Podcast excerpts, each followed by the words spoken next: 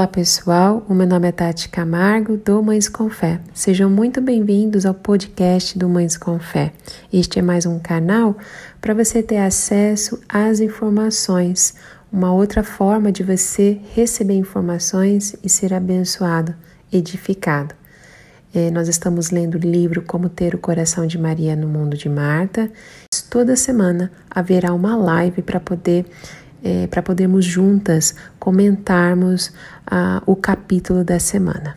Eu espero que vocês desfrutem deste momento e que o Senhor fale com você através deste capítulo. Um super abraço e até mais. Tchau, tchau. Senhor Deus, muito obrigada, Pai, por mais um dia de vida. Obrigada, Pai, por mais este encontro virtual para comentarmos este livro que o Senhor possa falar conosco, Pai, neste capítulo, abençoar todos que entrarem para participar dessa live, cada família aqui representada. Que não eu fale, mas que o Teu Espírito Santo fale através da minha vida. Em nome de Jesus. Amém.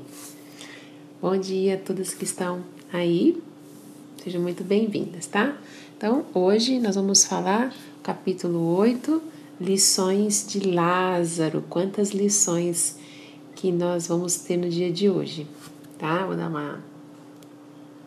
Vou começar com o versículo base deste capítulo. Então, é, o enfermo estava então enfermo um certo Lázaro. Mandaram, pois, suas irmãs dizer a Jesus: Senhor, eis que está enfermo aquele quem tu amas. João capítulo 11, versículos 1 e 3. É, a gente vai começar falando sobre é, como que Maria e Marta devem ter se sentido quando Lázaro ficou doente e tudo ia muito bem, né? Tudo estava muito bem. Talvez, gente, tenha começado com uma pequena febre, né? Um pouco, até ela coloca aqui no livro assim, talvez um pouco da canja de galinha, uma boa noite de sono, e aí você vai se sentir melhor, né? Essa é a esperança que as irmãs tinham, né?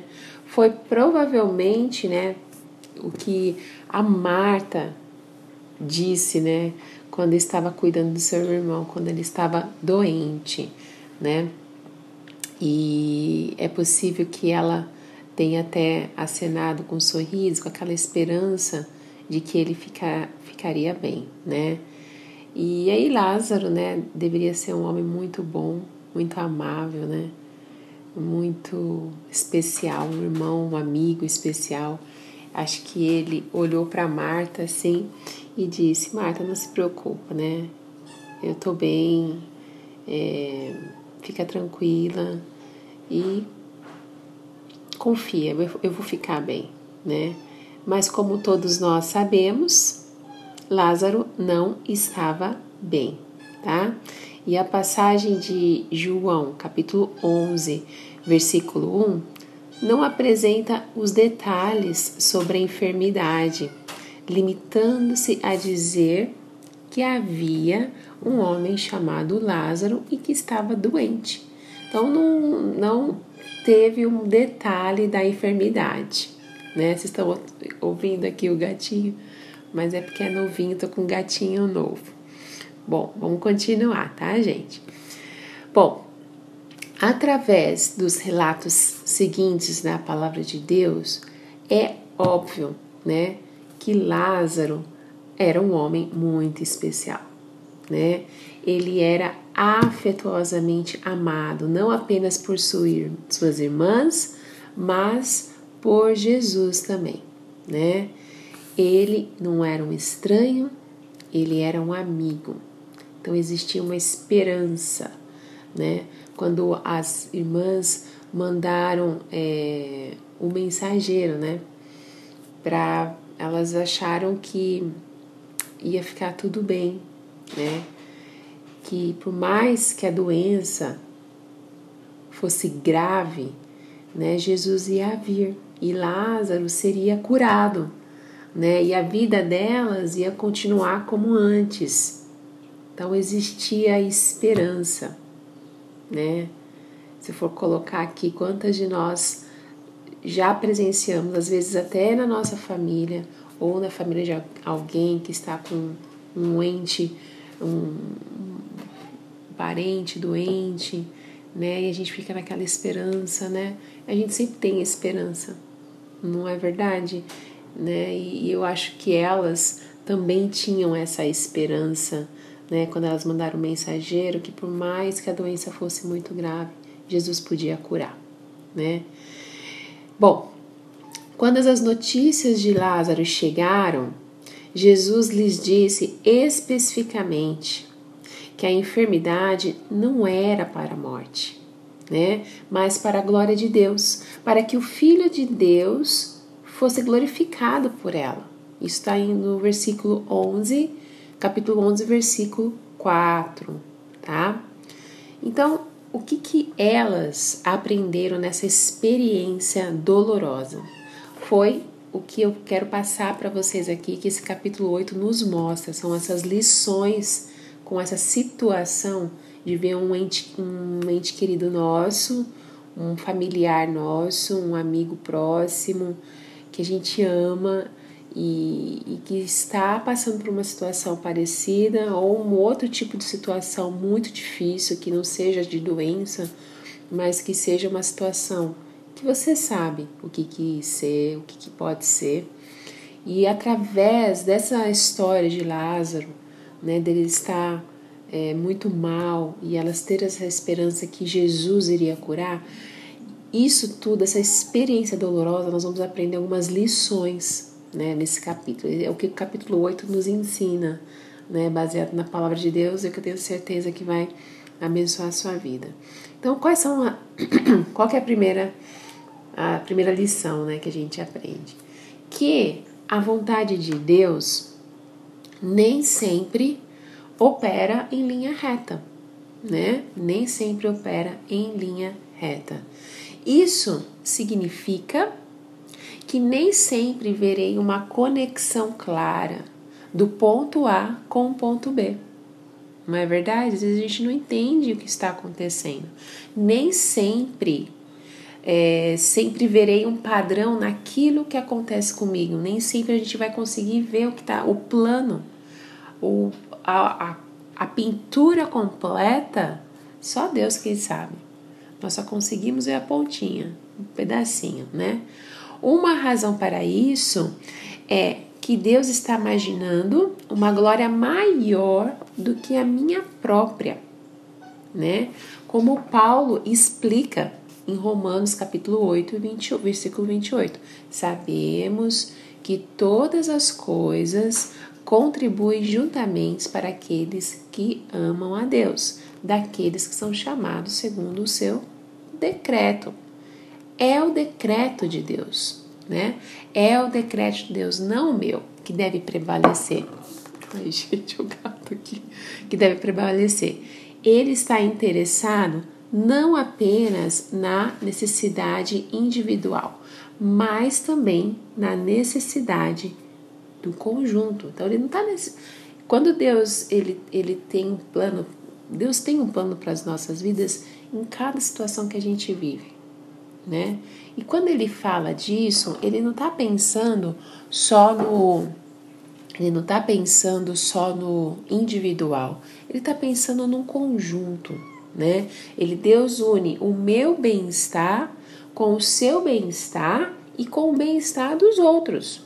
É, então, a vontade de Deus, gente, realmente, ela, ela, às vezes não, nós não vamos entender o que é a, o grande plano de Deus, né? Às vezes realmente o, o ponto A e o ponto B não vão se encaixar da forma como a gente gostaria que se encaixasse, tá? Essa é uma das lições que a gente aprende. Que aqui, quando chegar mais para baixo, eu vou conseguir compartilhar mais informação, informações com vocês, né?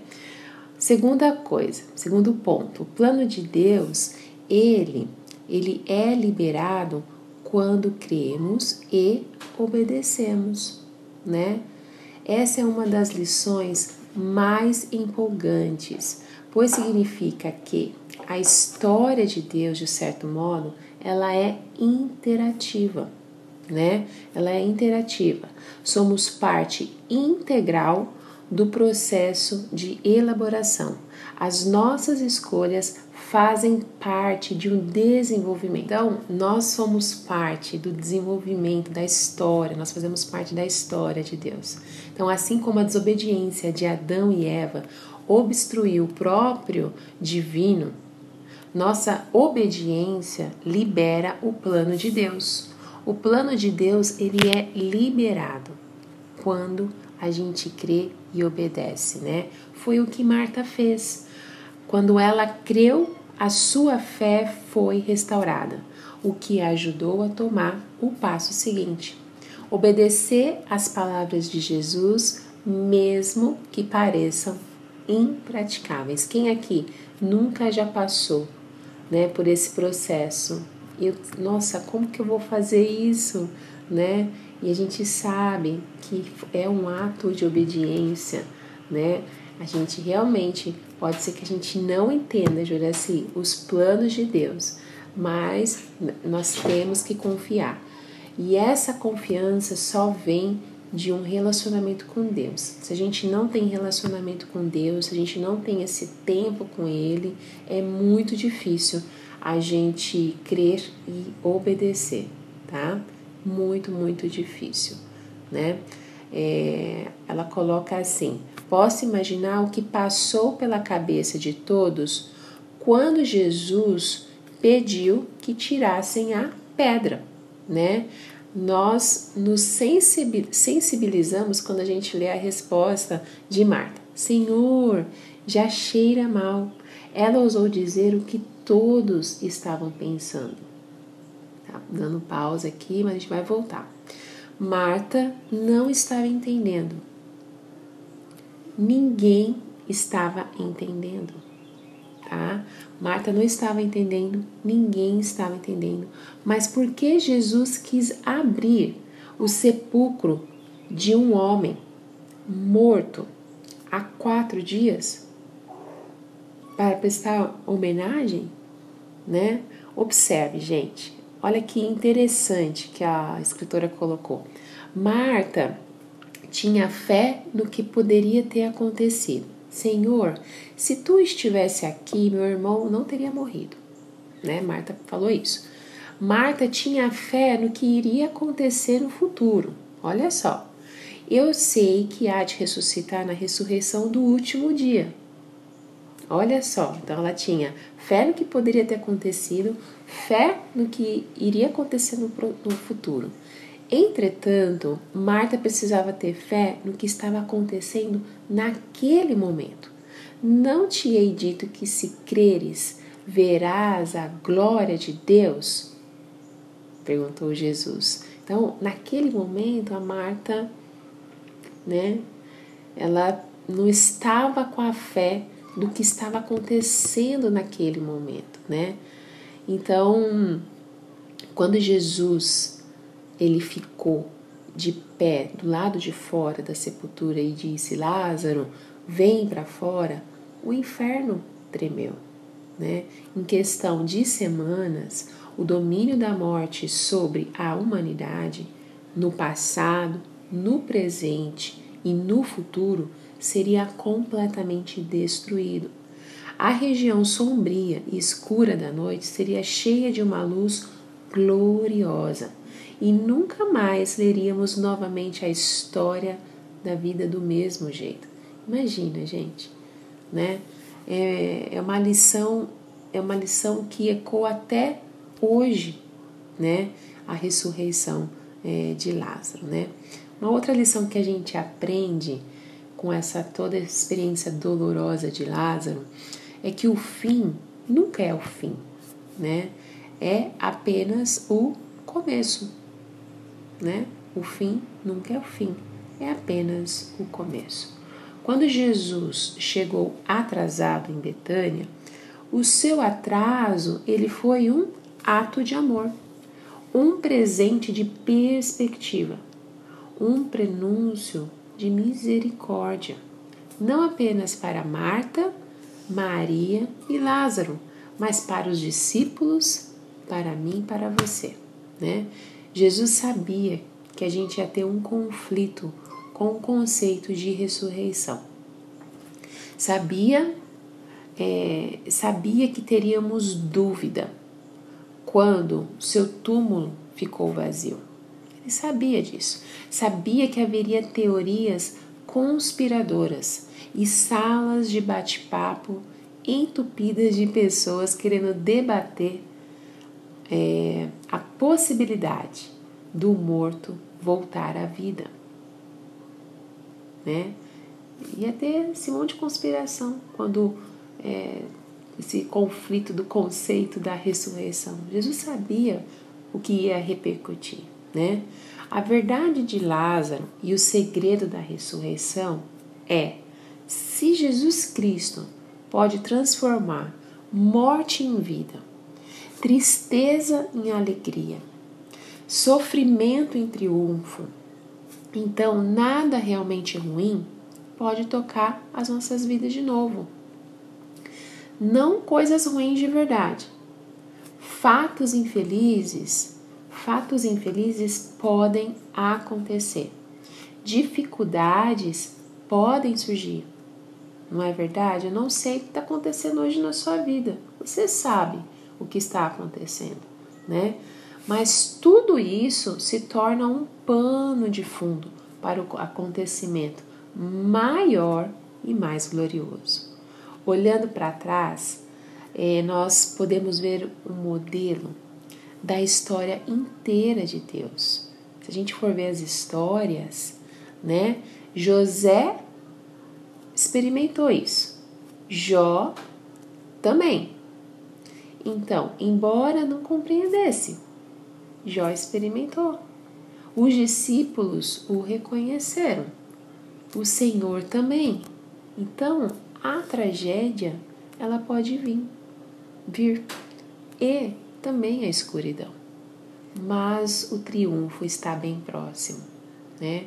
Às vezes você não consegue, na circunstância que você está vivendo, né? Às vezes você não consegue ver a bondade de Deus agindo na tua vida. Né? Nossa, Tati está falando, mas eu não consigo ver a bondade de Deus.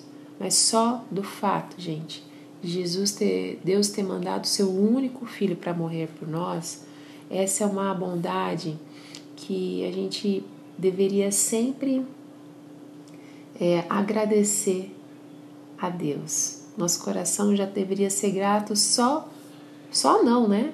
É o, o maior, o suficiente para as nossas vidas de Deus ter mandado o seu único filho para morrer por nós, né? E essa é uma bondade imensa, maravilhosa. Então, tudo que a gente está vivendo, tudo que a gente passa, as dificuldades que a gente acaba não entendendo por quê, a gente precisa é, não se abalar. Somos humanas, tem coisas que nos chateiam, tem coisas que nos deixam é, tristes, tem coisas que a gente não entende, mas quando nós estamos perto de Jesus, a gente consegue ter paz. Sabe aquela música? É, é, essa paz que eu sinto em minha alma não é porque tudo me vai bem. Esta paz que eu sinto em minha alma é porque eu amo o meu Senhor. Não olhe as circunstâncias, olhe o seu amor. Não me guio por vistas, alegre sou. Então é assim, a paz que a gente sente, né? É, deveria ser independente das circunstâncias. A gente não pode olhar para as circunstâncias, mas olhar para Jesus, não é verdade? Então, essa lição de Lázaro nos provê isso, a verdade provada triunfantemente pela ressurreição de Jesus, tá bom? Então, o Deus, Deus chora conosco. Deus, ele chora conosco.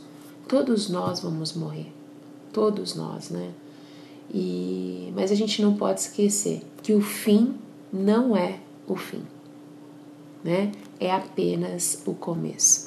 Quando a gente pertence a Jesus, simplesmente deixamos as nossas cascas vazias para trás e seguimos para a glória. Onde está, ó morte, o teu aguilhão? Escreve Paulo, né? Em 1 Coríntios, capítulo 15, versículo 55. Onde está, ó inferno, a tua vitória? A morte, a morte ainda ela pode doer. Dói, né? Mesmo quando a gente conhece é, o melhor para as nossas vidas, né? Mesmo quando a gente conhece como a morte funciona, né? Ela ainda continua a doer, né? Mesmo que a gente tenha esse relacionamento com o pai, a morte continua a doer, né? E dói deixar as pessoas que a gente ama. Dói a gente ser deixado para trás, né? Todos nós vamos encontrar muitas outras feridas em nossa jornada até o túmulo, né? Às vezes a história de nossas vidas parece um episódio doloroso, um após o outro, como eu disse uns minutos atrás. Às vezes a circunstância que nós temos vivido não mostra a bondade de Deus para com as nossas vidas, né? E Jesus ele sabia que a gente ia, ia acontecer isso conosco. Embora, voltando para a história, embora Jesus soubesse que Lázaro estava prestes a ser ressuscitado, ele compreendeu a dor de Maria e de Marta. Ele fez mais do que compreender. Ele também sentiu. Em João capítulo 11, versículo 35, nos diz que Jesus chorou. A palavra chorou denota a tristeza profunda com grande emoção. Então, você pode chorar. Nós não podemos negar os nossos sentimentos. Deus nos criou com esses sentimentos. A gente não pode deixar que esses sentimentos nos dominem de uma forma constante. Mas a gente pode sentir dor, a gente pode se entristecer, a gente pode chorar. Você não precisa ficar com julgamentos, né? É, você pode viver aquilo que você está de fato vivendo, assim como o Davi, né? Como o coração que ele tinha muito sincero, que nos ensina, né? Tantas lições de falar realmente ao Senhor, abrir seu coração ao Senhor, de como estava a sua alma, né?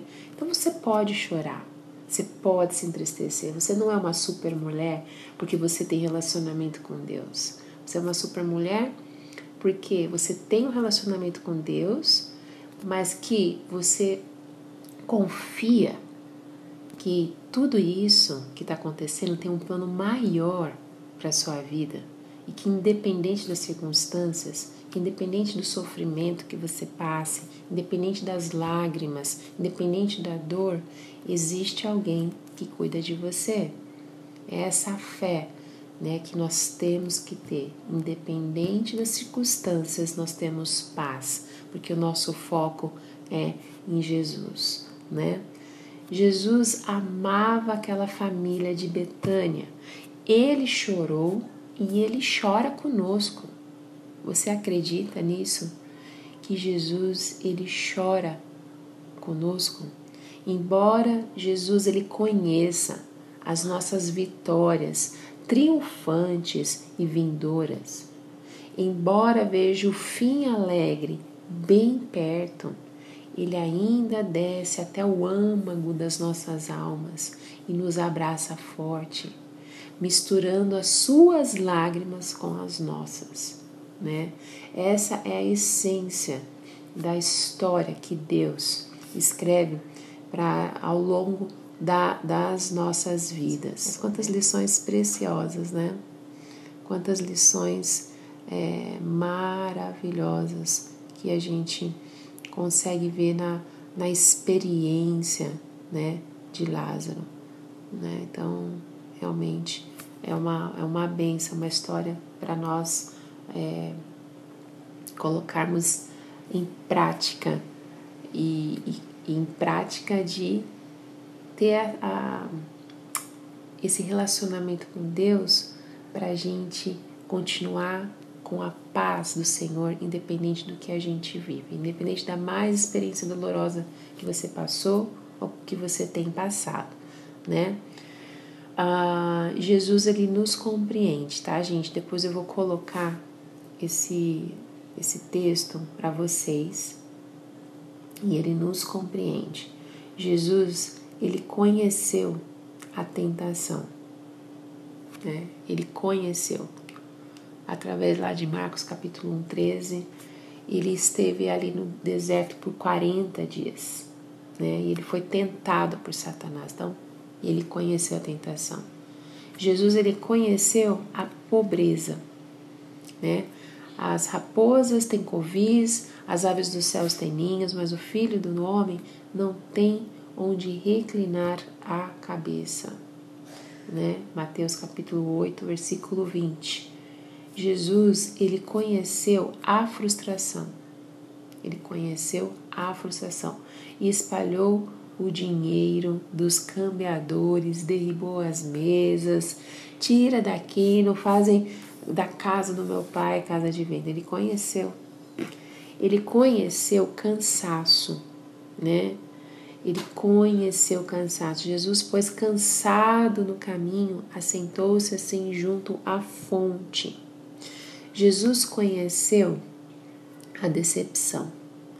Jerusalém, Jerusalém, quantas vezes eu quis juntar os teus filhos, como a galinha junta os seus pintinhos debaixo das suas asas, e não quisestes. Jesus conheceu a rejeição. Desde então, muitos dos seus discípulos tornaram-se para trás e já não andavam com ele. Jesus conheceu a tristeza. A minha alma está cheia de tristeza até a morte. Jesus conheceu a zombaria, né? E feriram-no na cabeça como uma cana e cuspiram nele. Os, e posto, posto de joelhos o adoravam. Jesus conheceu a solidão. Deus meu, Deus meu, por que me desamparaste? Né?